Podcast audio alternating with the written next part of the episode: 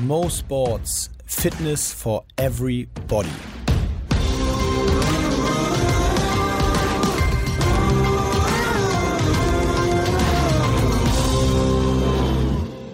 So, Veronika Rücker sitzt bei mir, die Vorstandsvorsitzende, wie ich gerade gelernt habe, des DOSB. Da darf man ja keinen Fehler machen.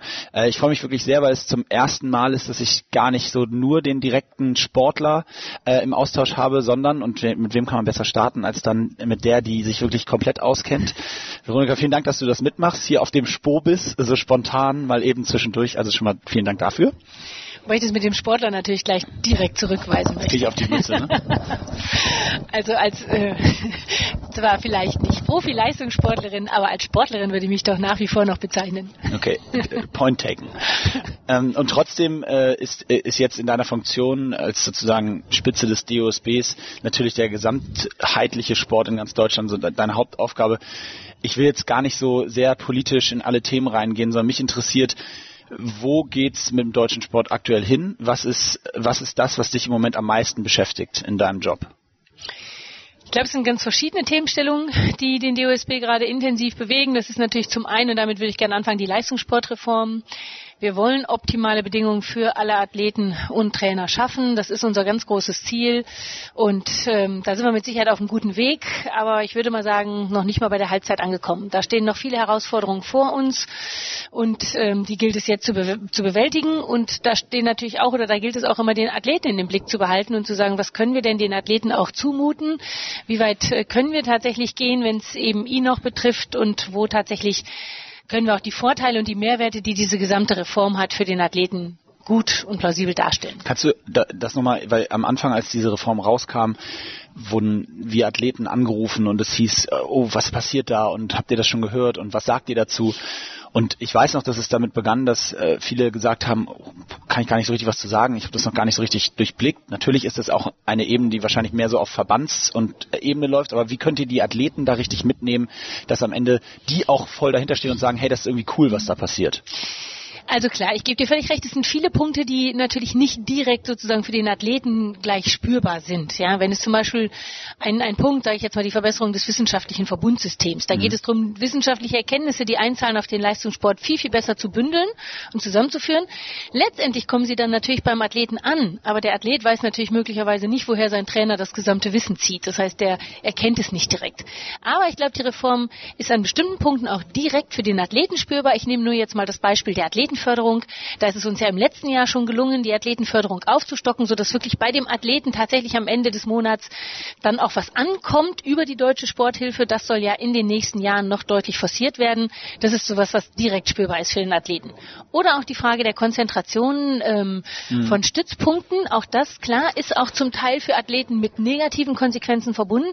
Aber das Ziel ist natürlich, die Besten zusammenzubringen, damit sie sich gegenseitig beflügeln und optimale Erfolge erzielen. Wenn du, wenn du das einschätzen müsstest, äh, wo liegen wir prozentual im Vergleich zu den immer wieder zitierten Briten oder äh, vielleicht auch den Asiaten wie Japan oder Korea, die jetzt Olympische Spiele vor sich haben oder hatten?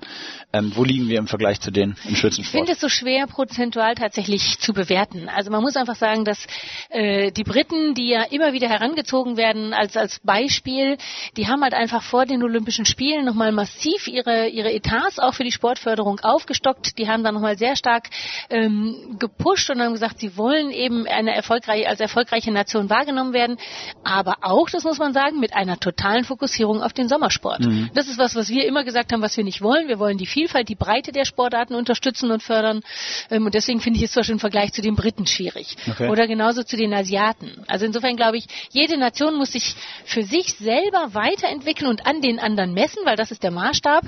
Ähm, aber letztendlich ist schwer zu sagen, wo wir jetzt prozentual im Verhältnis zu anderen Nationen stehen. In, in dem, vielleicht um nochmal so die, das, wo meine Frage herkommt, zu konkretisieren. Natürlich schaut man immer so auf seinen eigenen Kosmos. Das kannst du nicht so richtig, weil du auf alle gucken musst. Ähm, in meiner Sportart ist klar festzustellen, dass in den letzten zehn Jahren vier, fünf Nationen auf einmal in der Lage sind, Olympische Spiele zu gewinnen. Wir gehören auch noch dazu, aber die Tendenz ist eben schon so, dass dort das alles Richtung Profisport geht. Die Jungs äh, voll professionell den ganzen Tag arbeiten. Eine Struktur, die wir hier jetzt in, in meinem Kosmos noch nicht geschafft haben und ja auch in vielen anderen, gerade ich sag mal im Mannschaftssportbereich, äh, schwer zu schaffen haben. Ähm, ist das möglich? Können wir trotzdem Weltspitze bleiben durch zum Beispiel die Leistungssportreform, weil sie eben dann wiederum im Scouting-System, in der Ausbildung der Coaches und so weiter und so weiterentwickelt, dass wir wieder Weltspitze werden können? Ich meine nicht nur Hockey, sondern ich meine das wirklich allgemein auf die Amateursportarten bezogen. Oder ist, gibt es langfristig nur den Weg über den Profisport? Also ich glaube, wir können Weltspitze bleiben. Das können wir. Dazu sind wir in der Lage als Sportdeutschland. Aber ich glaube auch, dass der Wettbewerb zunehmend härter wird. Mhm. Und es sind einfach viel, viel mehr Nationen dabei als früher. Genau das, was du gesagt hast. Nationen, die sich auch Know-how von außen einkaufen, kommen schneller tatsächlich auf eine erfolgreiche Spur. Und insofern wird der Wettbewerb zwischen den Nationen in jeder Sportart meiner Ansicht nach deutlich härter. Aber ich bin schon der Meinung, dass wir viele Mehrwerte, viele Vorteile haben, ähm, die wir nutzen können, um weiterhin Weltspitze zu bleiben. Was, was glaubst du, sind die Vorteile jetzt äh, dann, in, sind die strukturell oder sind die vor allen Dingen, äh, viele sagen, ich höre immer wieder, das ganze deutsche Vereinssystem ist so ein bisschen der Boden und ja. unseres ganzen sportlichen Erfolgs? Was sind so die konkreten Vorteile? Genau, also ich glaube tatsächlich, der, der Boden wird äh, in den 90.000 Verein gelegt. Da beneiden uns alle Nationen drum, mhm. dass wir solch eine flächendeckende Erschließung mit Sport eben haben und dadurch eine unheimliche Masse von Personen zu dem, zum Sport ziehen können und einen großen Talentpool sozusagen haben. Das ist ein Punkt. Ich glaube aber auch, wir haben beispielsweise ein exzellentes Trainerausbildungssystem. Das heißt, ich glaube, wir haben sehr, sehr gute Trainer und es muss uns gelingen, die hier auch in Deutschland zu halten und ähm, aufzupassen, dass die nicht mit ihrer Expertise Expertise und ihrem Know-how weggehen und eben auch in anderen Ländern dann wirken. Ich will die nicht aufhalten beim Weggang, so nicht. Aber Ziel ist es natürlich, diese gut qualifizierten Trainer dann auch hier zu behalten und denen optimale Rahmenbedingungen hier zu bieten. Klar, und die, äh, die Gefahr muss man sagen, ist wirklich da. Also die Asiaten, die holen sich eben, oder das ist eben selber gesagt, viele Nationen holen sich diese Expertise dann genau. vor allem auch aus Deutschland. Ganz genau. Und äh, das ist ein Trend, der dann auch durch solche Reformen aufzuhalten gilt. Ne? Da wird ja auch viel, wenn ich das richtig verstanden habe, gerade in diese Trainerstellen investiert. Deswegen haben wir auch immer gesagt, Athlet und Trainer im Mittelpunkt mhm. von der gesamten Reform, weil es uns auch gelingen muss, die Rahmenbedingungen für die Trainer deutlich zu optimieren. Mhm. Da sind wir dran, aber tatsächlich auch das ist noch ein Weg, da müssen wir noch deutlich nachlegen. Jetzt hast du angesprochen, dass ähm, gerade in, in Großbritannien vor den Sommerspielen jetzt ausschließlich im Sommerbereich aber so viel investiert wird. Was heißt das im Umkehrschluss? Heißt das auch, äh, dass die Bewerbung bzw. dann die Vergabe der Olympischen Spiele nach London so ein Katalysator sind, die dann dafür sorgen, dass das wirklich den Sport auf ein neues Level pushen kann? Wenn man es schafft, ja. das für sich zu gewinnen? Ich glaube tatsächlich, dass das nochmal einen großen Push und eine große, einen, einen großen Schub auslösen kann. Das hat auch verschiedene Komponenten einfach, weil zum einen dann mit Sicherheit nochmal ähm, über die Frage von Unterstützung und Förderung nachgedacht wird, aber weil bis in die Fläche hinein man nochmal eine Begeisterung für Sport, für Leistungssport, für tatsächlich mal spätere Olympiasieger schürt. Und ich glaube, das würde insgesamt uns als Sportnation nochmal sehr, sehr gut tun. Ist das eine Hauptaufgabe von dir, das Thema äh, Olympiabewerbung? Ja, ich habe das ja immer schon gesagt, äh, es ist nicht nur mein großer Traum, sondern ich sehe es tatsächlich auch als Aufgabe, äh, irgendwann nach Deutschland wieder Olympische Spiele zu holen. Und ich finde, wir sind als DOSB, DOSB dazu verpflichtet, da steht das O drin. Stimmt. Und ja, und äh, insofern finde ich, wir sollten alles daran setzen, das zu erleben. Weil ich, also da finde ich auch die Sportgroßveranstaltungen, die in letzter Zeit in Deutschland stattgefunden haben, sei es jetzt die Handball-WM oder letztes Jahr die Leichtathletik-EM oder viele andere Beispiele haben einfach gezeigt, äh, dass Deutschland meiner Ansicht nach Sport begeistert ist. Und insofern glaube ich, wenn es uns gelingen würde, die ersten Hürden zu nehmen, dann könnten wir über eine olympische, über eine, über eine olympische Spiele in Deutschland nochmal richtig Begeisterung entfachen. Hm, ein Thema, was ich äh, im Moment hier den ganzen Tag höre, also wenn ich den ganzen Tag sage, ich habe es eben schon kurz gesagt beim Spobis, äh, was ich gerne ansprechen möchte und auch bereit bin, meine Meinung dazu zu äußern, ist das Thema E-Sports. Ähm, ohne ins Detail gehen zu wollen, ähm, gehört E-Sports in einen, in einen Sportverband? Also wir sagen eben, da müssen wir differenzieren. Das, was Sportarten betrifft, da sagen wir, das sehen wir sehr wohl in Verbänden gut aufgehoben. Ich nenne jetzt direkt das Beispiel FIFA 18, 19. Da, glaube ich, besteht viel Potenzial, dass ein, ein deutscher Fußballbund das auch aufgreifen kann und eben mit richtigem Sporttreiben, mit richtigem Fußballspielen gut verbinden kann. Wo ich tatsächlich ein Problem habe, und so haben wir es ja auch in unserer Positionierung geäußert, ist mit allen Ego-Shooter-Spielen und auch durchaus den Strategiespielen. Das bezeichnen wir nur noch als E-Gaming und das sehen wir eben nicht, äh, dass das ähm, unter das Dach des deutschen Sports gehört. Können wir uns darauf einigen, dass das so bleibt? Ich sagte, dass unsere Positionierung da sehr klar ist. Ich glaube, es gibt eine Herausforderung, äh, der wir uns natürlich auch annehmen müssen. Das ist die Frage, wie es sich im internationalen Kontext, äh, sprich in Bezug auf Olympische Spiele, Gerade Asien verändert. wahrscheinlich, ne? Asien, also zum, zunächst einmal für Paris ist es ja ähm, zunächst einmal vom IOC definitiv äh, bekundet worden, dass man sich da nicht, dass E-Sport da nicht olympisch wird. Wie sich das im weiteren Verlauf entwickeln wird, muss man sehen. Zumal natürlich die jeweils gastgebenden Staaten inzwischen ein Vorschlagsrecht für bestimmte Sportarten mhm. haben und je nachdem, wie es dann da weitergeht, ist eben die Frage, was passiert. Aber für Tokio ist das sozusagen das Thema schon durch? Für Tokio ist das Thema lange durch, für Paris auch schon, für 24. Okay. Das heißt, das nächste, worüber wir dann wahrscheinlich diskutieren werden, ist für, für 2028 Los Angeles. Okay. Ja, aber ist ein sehr präsentes Thema, zumindest dann immer in so Business-Kontexten wie hier. Ja, weil man natürlich sagen muss, Klar. dass für Sponsoren, dass für die Politik, dass für, für viele Partner ist das natürlich ein absolut attraktives Feld. Es ist eine spannende Zielgruppe, die man da erreicht. Das ist ein wachsender Markt. Das ist ein irrer Wirtschaftsfaktor. Ähm, aus den Perspektiven alles nachvollziehbar, absolut. warum man sich damit so auseinandersetzt. Wir Absolut. haben unsere Position dazu gefunden. Absolut, sehe ich ganz genauso. Ja, okay, die Positionierung ist klar und deutlich. Ganz kurze Unterbrechung, bevor es gleich weitergeht. Aber ich muss euch noch auf die letzten beiden High Rocks Events des Jahres hinweisen. Ihr habt es in den letzten Folgen schon mitbekommen. Ich erzähle davon immer wieder und werde auch nicht müde, denn es ist einfach eine sensationelle Veranstaltung. Äh, ich bin selbst vor Ort. Ich freue mich, wenn viele von euch Lust haben, sich der Herausforderung mal zu stellen oder einfach so vorbeischauen. Wir haben noch zwei in diesem Jahr. Am 30.03. sind wir in Karlsruhe und dann am 5. und 6.04. in Oberhausen. Also zwei Eventmöglichkeiten noch für euch in diesem Jahr, bevor die Saison dann erstmal ein Ende findet und erst Ende 2019 weitergeht. Also nutzt es, kommt vorbei, meldet euch an unter mit dem Code HYROX Mo Sports, also H-Y-R-O-X minus Mo Sports und da kriegt ihr 15% Rabatt auf die Anmeldung. Ich hoffe, ich sehe euch bei einem der Events, aber jetzt erstmal viel Spaß weiter mit der Folge. Ähm, ich habe würde oder würde gerne so ein bisschen springen äh, von Wirtschaft hin zum Sport an sich. Wir haben eine meiner Meinung nach ganz schwierige Diskussion, die wir unter Sportlern auch viel fü führen und ich habe so ein bisschen Resignation festgestellt in den letzten Monaten. Das ist tatsächlich das Thema Doping. Ähm, wenn ich mit Sportlern über Doping spreche, ist es wirklich so, dass viele, auch gerade aus Bereichen, ähm, wo das mehr Thema ist, ich sag mal, wo es mehr Richtung Ausdauersportarten geht, sagen, ja, sie bekommen das mit, dass das in der Welt passiert. Und auf die Frage, wie damit umgegangen wird, ist tatsächlich Resignation, ja, es ist halt so, was soll ich denn machen? Ist das wirklich so? Muss ich mich als Sportler damit abfinden, dass das so ist? Wie steht ihr dazu? Ich finde, wir dürfen uns damit nicht abfinden. Wir dürfen unsere Bemühungen im Kampf gegen Anti-Doping nie reduzieren, runterfahren, sondern im Gegenteil, wir müssen sie forcieren. Ich finde, ein manipulationsfreier Wettbewerb ist die Grundlage für all das, was uns im Sport ausmacht und das, was, was eben den Sport so besonders macht.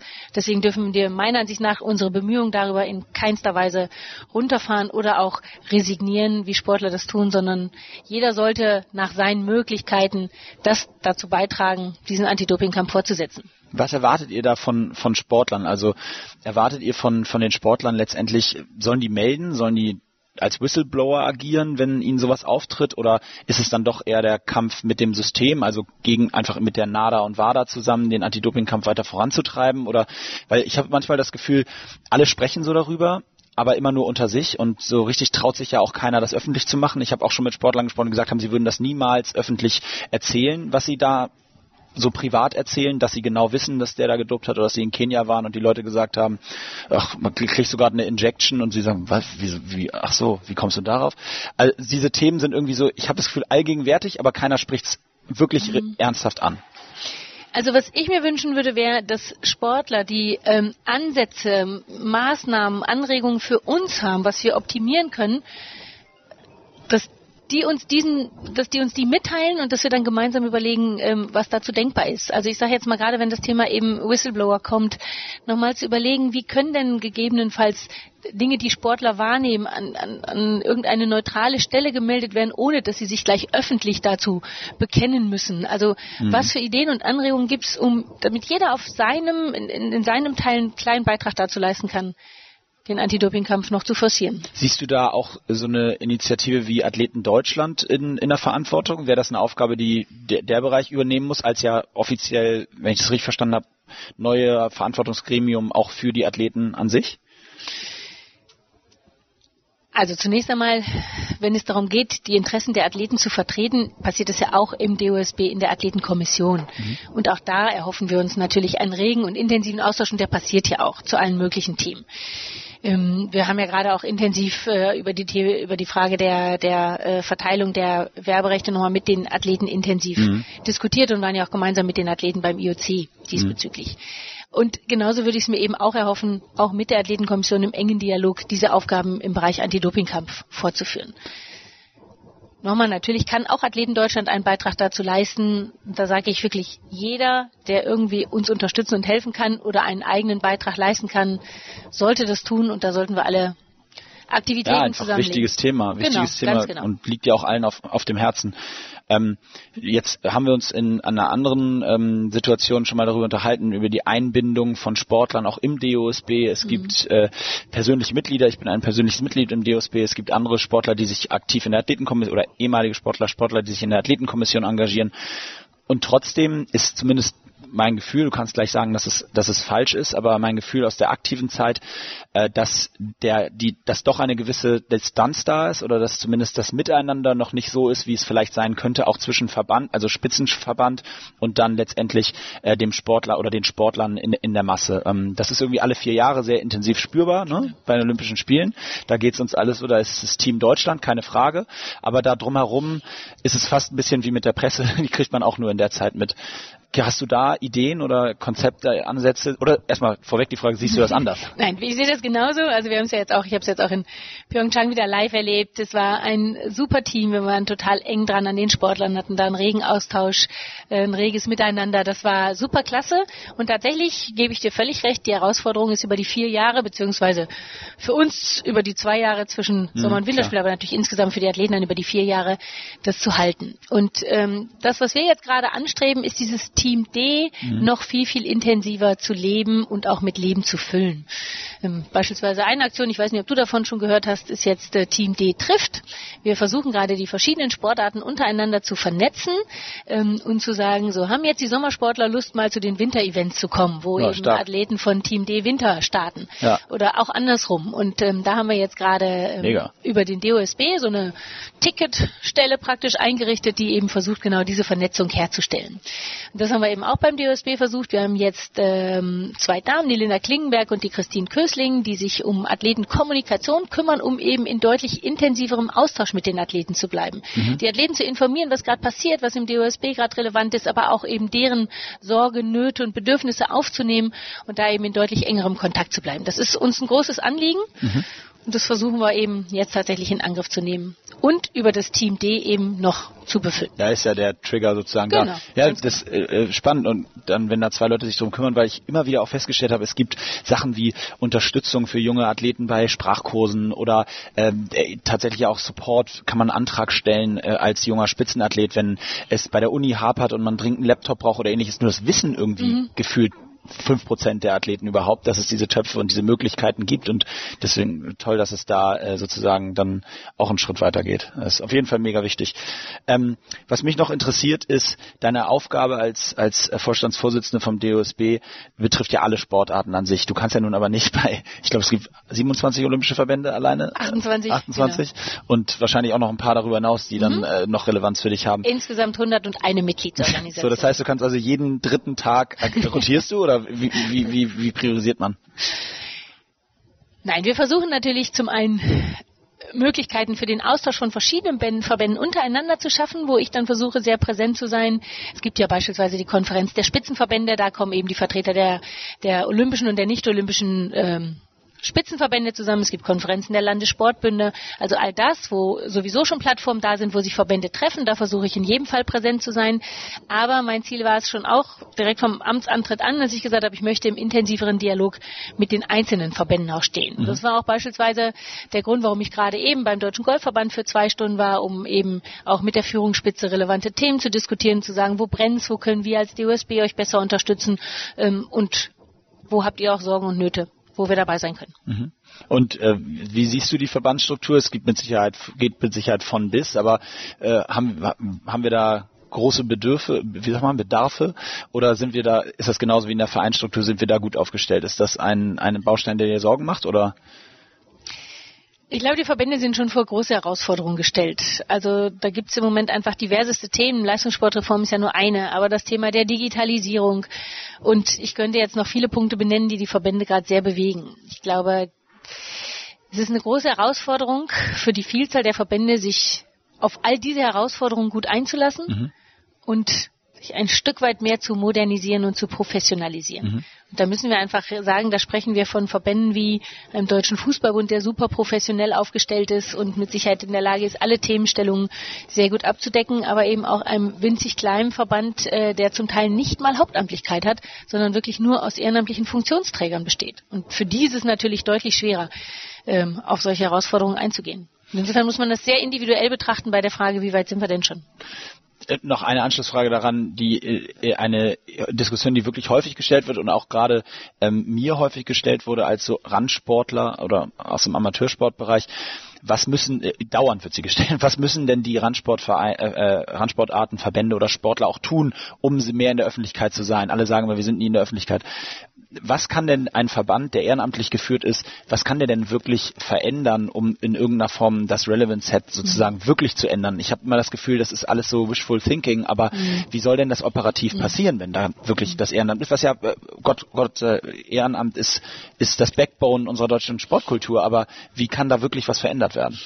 Ich glaube, das ist nicht mal eine Frage nur von Haupt- und Ehrenamt, sondern das, was du ja ansprichst, und das ist völlig richtig, die Aufmerksamkeit fokussiert sich halt auf einige wenige Sportarten total, beziehungsweise man kann auch sagen, eine Sportart nimmt schon mal relativ viel Aufmerksamkeit weg und der Rest äh, versucht dann kämpft. eben sich, genau, der Rest kämpft ja. um, um äh, die weitere Aufmerksamkeit. Ähm, ich glaube, das, was wir tun können, ist auch nochmal da ein Stück weit Formate zu schaffen, die es ermöglichen, dass viele sichtbar werden. Wir haben jetzt mit Sport Deutschland TV, finde ich, einen ganz guten Anker gefunden, wo eben auch ähm, Randsportarten, so wie sie denn so nennen wollen, die Möglichkeit haben, zumindest für ihre mhm. Zielgruppe mhm. sichtbar zu werden. Ähm, ich glaube tatsächlich, es wird schwer, dass wir alle Sportarten irgendwann im öffentlichen rechtlichen Fernsehen unterbringen werden. Das wird einfach nicht gelingen.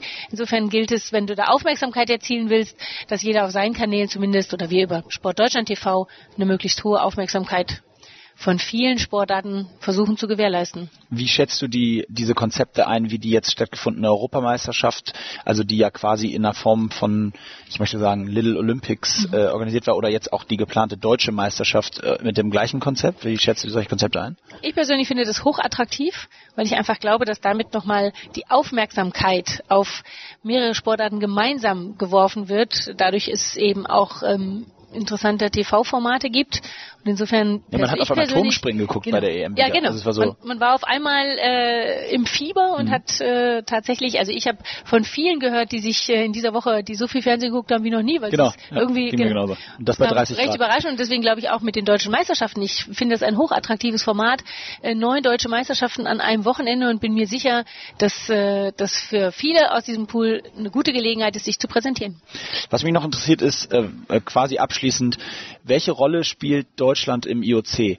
Ähm, äh, gar nicht jetzt, ich, also kannst du ja mal so eine Gruppeinschätzung geben. Ich frage das deshalb, weil ähm, auch das ja letztendlich ein Verband ist, der viel in der Kritik steht und ich glaube, da wird ganz viel mit Halbwissen argumentiert und die, wenn wir alle ganz ehrlich zu uns selber sind, dann kriegt man nur die Headlines mit und so richtig drin steckt ja keiner. Aber und trotzdem hat man, hat man ja immer ein ganz großes Vertrauen gerade auch in unsere Sportnation und in, in, in irgendwie das deutsche Wesen an sich, die und hofft, dass da zumindest ein bisschen Einfluss passieren kann. Wie ist der? Das ist so der Ursprung der Frage. Wie, was, welche Rolle spielen wir im IOC? Unabhängig davon, dass wir einen deutschen Präsidenten haben. Ja, ganz unabhängig davon ist es aber auch nicht ja, zu sehen. Man muss aber schon sagen, dass Deutschland einfach eine große und wichtige Sportnation ist. Und insofern ähm, würde ich jetzt mal. Aber sind wir das tatsächlich im Vergleich zu jetzt Amerika, USA? Äh, sind wir da, sind wir in den Top 5? Woran machst du jetzt die Top 5 fest? Das ist die Frage. Größe, Umsatz, Volumen, ähm, was da TV-mäßig passiert. Gefühlt hätte ich da jetzt ein paar andere im Kopf. Ja, in der Größe schon. Und auf der anderen Seite, wenn es dann um relevante Fragestellungen geht, dann habe ich zumindest im Moment schon den Eindruck, dass auch beispielsweise die europäischen Nationen schon auf uns schauen. Okay. Ähm, wie wir uns positionieren, was wir entscheiden. Also insofern glaube ich schon, spielen wir nach wie vor ähm, schon eine zentrale Rolle bei der Meinungsfindung. Okay. So würde ich jetzt mal sagen. Mhm. Und zudem stehen wir auch in engem Austausch zu verschiedensten Themenstellungen mit dem IOC. Und klar, du hast natürlich Aber deswegen muss man ja nicht alle Positionen auch gegenseitig teilen. Die können ja auch mal unterschiedlicher Form sein. Aber ich glaube schon, dass Deutschland nach wie vor eine wichtige Nation für das IOC und auch andersrum eben ist. Und das ist natürlich recht. Thomas Bach ist deutscher Präsident, also eine gewisse, eine gewisse Hilfe sollte das ja schon sein. Also im Grunde genommen ähm, äh, war es das, bin ich durch. Bedanke mich ganz, ganz herzlich, dass du die Zeit genommen hast. Vielen Dank, es war ja sehr hektisch und aber es hat geklappt. Es hat Spaß gemacht. Mega spannend, mega spannend. Ähm, ich freue mich drauf. Ich hoffe, wir können das irgendwann nochmal nachholen, wenn es Richtung Olympische Spiele geht und ja, gucken, wie es geklappt hat und dann spätestens in Tokio schauen, was die Ergebnisse sind. Vielen Dank, Veronika. Wir. Danke, Moritz.